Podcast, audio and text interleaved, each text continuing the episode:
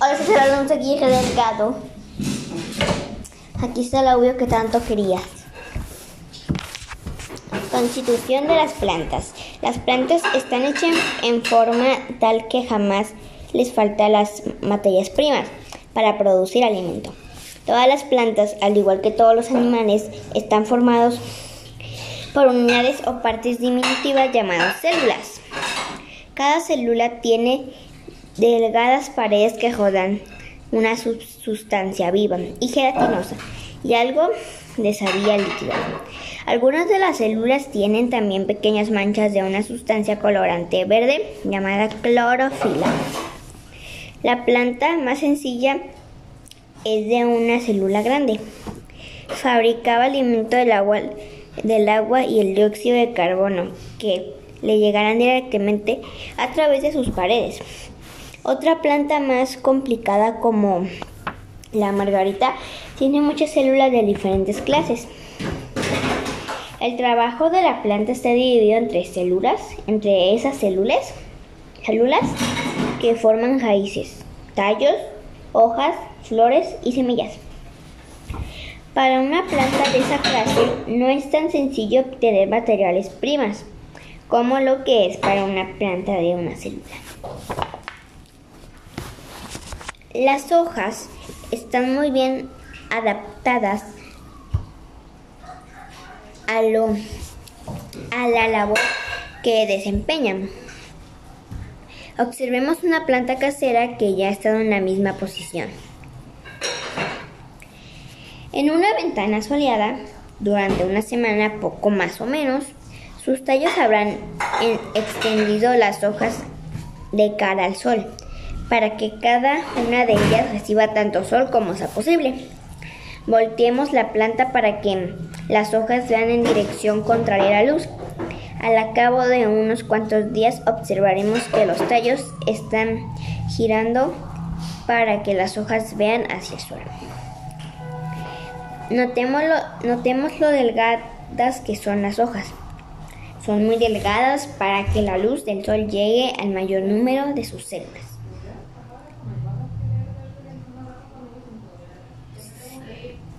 Si las hojas fuesen tan gruesas como las jamas, la luz del sol llegaría únicamente a sus capas superiores. Las células interiores nos servirían como laboratorios de alimentos. Veamos ahora la capa encerrada que tiene muchas hojas, especialmente del lado que rima, que mira hacia el sol.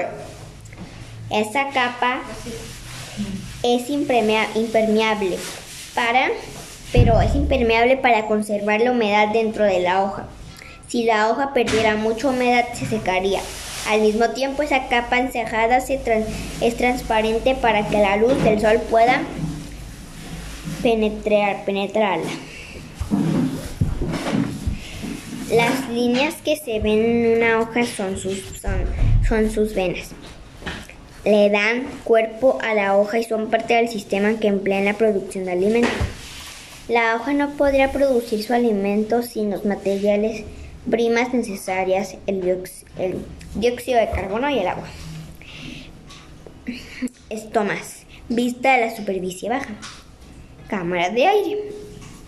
Corte seleccionar una hoja. Cámara de aire. Cámara de aire. Del aire. Del aire de las hojas obtienen dióxido de carbono. Están llenas de minúsculas aberturas, tan pequeñas que una hoja ordinaria tiene alrededor de 20.000 por centímetro cuadrado. Estas, esas aberturas se llaman estomas. A través de los estomas Los gases entran y salen de las hojas. Dentro de las hojas hay diminutos espacios de aire, a través de los cuales el dióxido de carbono llega a las células productoras de alimentos y sale el excedente de oxígeno. Y esa tiene una, los estomas es la vista la superficie baja y la y tiene dos cámaras de aire. Corte seleccionar de una hoja. del suelo. El agua que las hojas necesitan no puede llegar a ellas por sus estomas. Tienen que llegar de más lejos. Las raíces son los especialistas que tienen las plantas para encargarse de suministro de agua. Sus puntas constantes se extienden en busca de la humedad del suelo. Las puntas de las raíces están, están hechas en forma. En el, en el, extremo de cada minúscula raíz hay un taponcito o cofia, o cofia que protege a la raíz cuando ésta se abre y pasa entre los granitos, entre los granitos de tierra que son ásperos como el papel de liga. Esa, esa cofia tiene una capa resbaladiza que ayuda a penetrar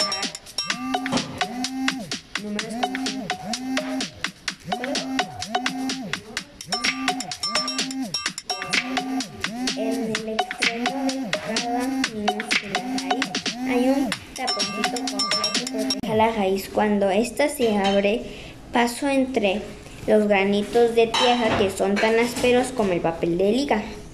Esta confía tiene una capa resbaladiza que le ayuda a penetrar en el suelo. Detrás de la punta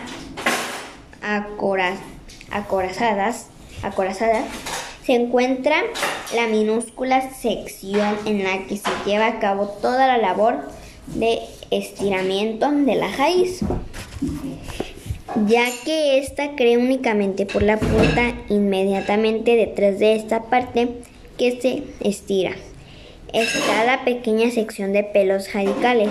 Esto se extiende sujeta, sujeta, sujeta, su, sujetan, su,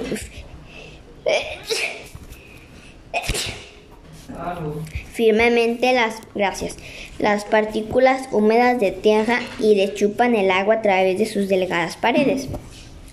Los pelos radicales viven solo unas semanas. Al, avanzar la confía de la raíz en suelo nuevo, crecen nuevos pelos radicales y los anteriores se mueren. La raíz cerca del tallo, la raíz cerca, la raíz cerca del tallo, se mueve muy gruesa y se cubre de una capa impermeable. Si hagamos una planta, quizás no podamos ver todas las puntas de su raíz. Esas puntas son tan dedicadas y sujetan las partículas del suelo con tanta firmeza que muchas de ellas se rompen y quedan entejadas. Podemos ver exactamente cómo son cultivadas nosotros mismos.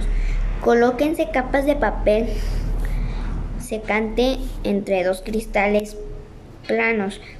Pongas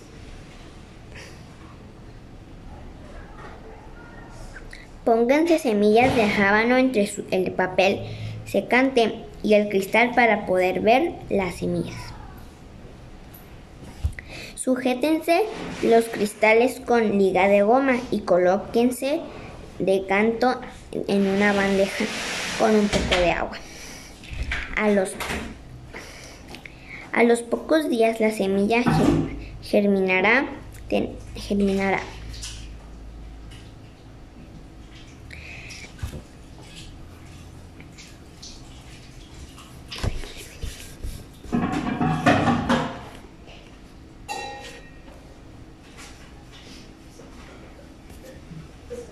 Tenemos así un escaparte que exhibe puntas de raíz. Podemos imaginarnos entonces una planta vigorosa, con centenares, de miles de puntas de raíz, con sus correspondientes pelos radicales. Absorben humedad. Las puntas de la raíz suministran a la planta el agua que necesita para vivir. Y listo, papá. Aquí están tus 10 minutos de lectura. Adiós. Te quiero. Suerte en tu trabajo.